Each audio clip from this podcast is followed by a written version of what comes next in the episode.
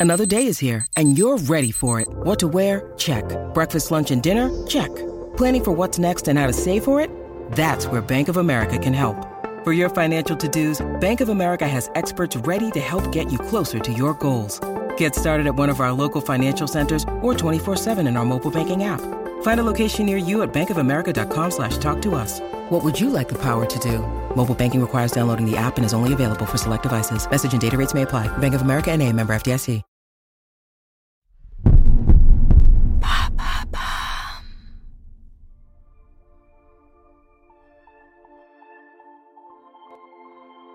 Elsa, Elsa, Elsa. Dans les poèmes de Louis Aragon, elle est partout. Les yeux d'Elsa, les mains d'Elsa, le fou d'Elsa, il ne m'est pari que d'Elsa, Elsa, Elsa, Elsa. Dans l'histoire qu'il y a Aragon à sa femme, aimer, c'est écrire. Écrire le nom de cette femme de lettres, courageuse, indépendante, qui n'a attendu aucun homme pour exister artistiquement. À une époque où dans la vie des artistes les femmes étaient souvent reléguées au simple rôle de muse, Elsa a pris beaucoup de place. Elle est celle qui a inspiré Aragon, certes, mais elle a aussi une trentaine d'ouvrages à son actif et une vie d'engagement politique aussi complète que son mari. L'histoire d'Elsa Triolet et de Louis Aragon, c'est une histoire de respect et d'admiration mutuelle, une histoire faite de romans, de poésie et de résistance, une histoire d'amour. «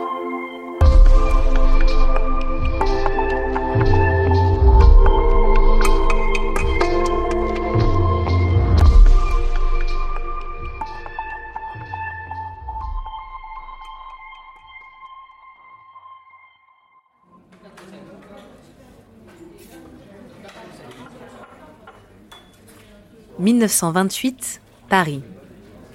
Dans la célèbre brasserie La Coupole à Montparnasse, on dîne et on discute. Le poète Louis Aragon est accoudé au bar avec son ami André Breton. Une jeune femme s'approche. Elle s'adresse à Breton. Vous êtes en compagnie d'un homme que j'aimerais connaître. Elle s'appelle Elsa Triolet, née Ella Kagan. Son nom français, elle le doit à son premier mari, André Triolet. Un officier rencontré à Moscou il y a dix ans qu'elle a suivi en France et à Tahiti avant de le quitter. Elle gardera son nom toute sa vie.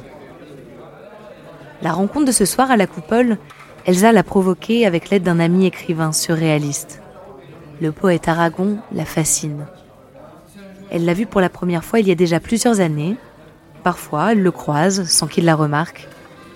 Elle dit de lui qu'il est très beau, trop beau, un danseur d'établissement. Aragon est frappé par l'audace de la jeune femme. Il la regarde. Elle est petite et menue. Sur sa joue droite, un grain de beauté.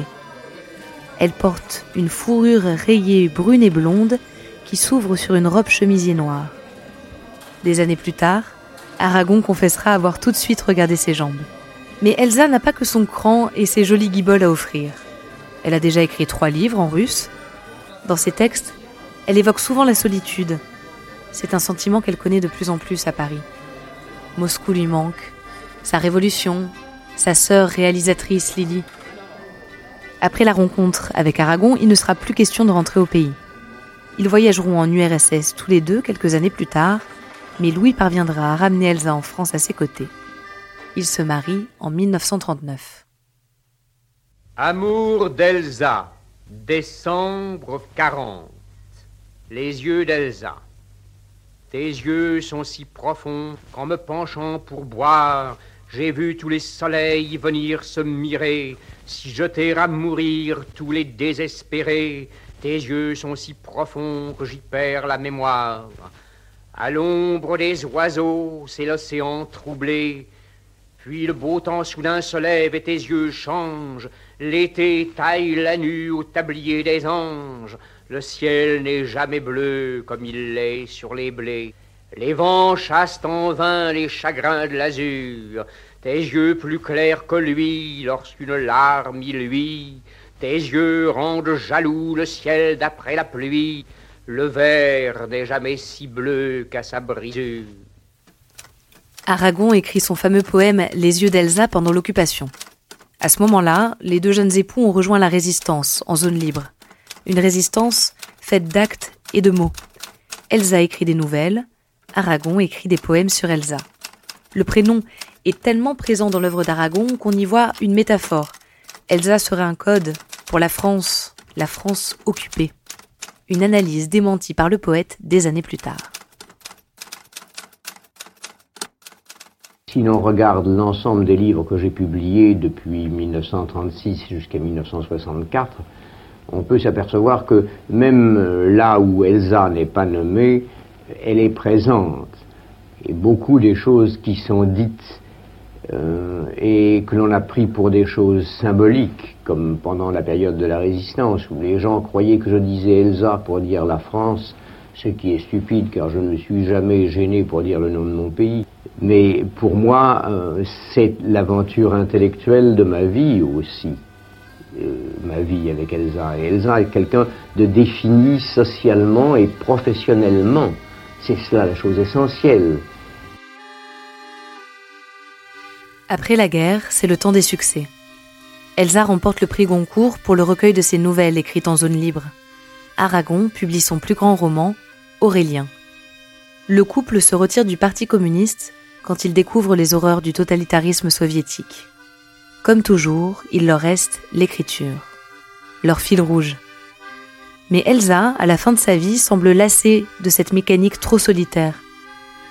Dans une lettre, elle reproche à Louis sa distance. Il n'est pas facile de te parler. Tu sembles oublier que nous vivons l'épilogue de notre vie, qu'ensuite il n'y aura plus rien à dire et que l'index lui-même d'autres le liront, pas nous. Je te reproche de vivre depuis 35 ans comme si tu avais à courir pour éteindre un feu. Pourtant, il serait peut-être aussi urgent de parfois nous rencontrer. Il nous reste extrêmement peu de temps et tu le sais mieux que quiconque. Pourquoi je te le dis? Pour rien, comme on crie, bien que cela ne soulage pas. La solitude n'est pas le grand thème de mes livres, elle l'est de ma vie. Elsa s'éteindra en 1970. Aragon la suivra douze ans plus tard. Ils sont enterrés ensemble à Saint-Arnoux en Yvelines. Là, encore, aimer, c'est s'écrire. Jusque sur leur pierre tombale commune, où sont gravés les mots d'Elsa. Quand côte à côte nous serons enfin des gisants, l'alliance de nos livres nous unira pour le meilleur et pour le pire, dans cet avenir qui était notre rêve et notre souci majeur à toi et à moi. La mort aidant, on aurait peut-être essayé et réussi à nous séparer plus sûrement que la guerre de notre vivant. Les morts sont sans défense. Alors nos livres croisés viendront, noir sur blanc, la main dans la main, s'opposer à ce qu'on nous arrache l'un à l'autre.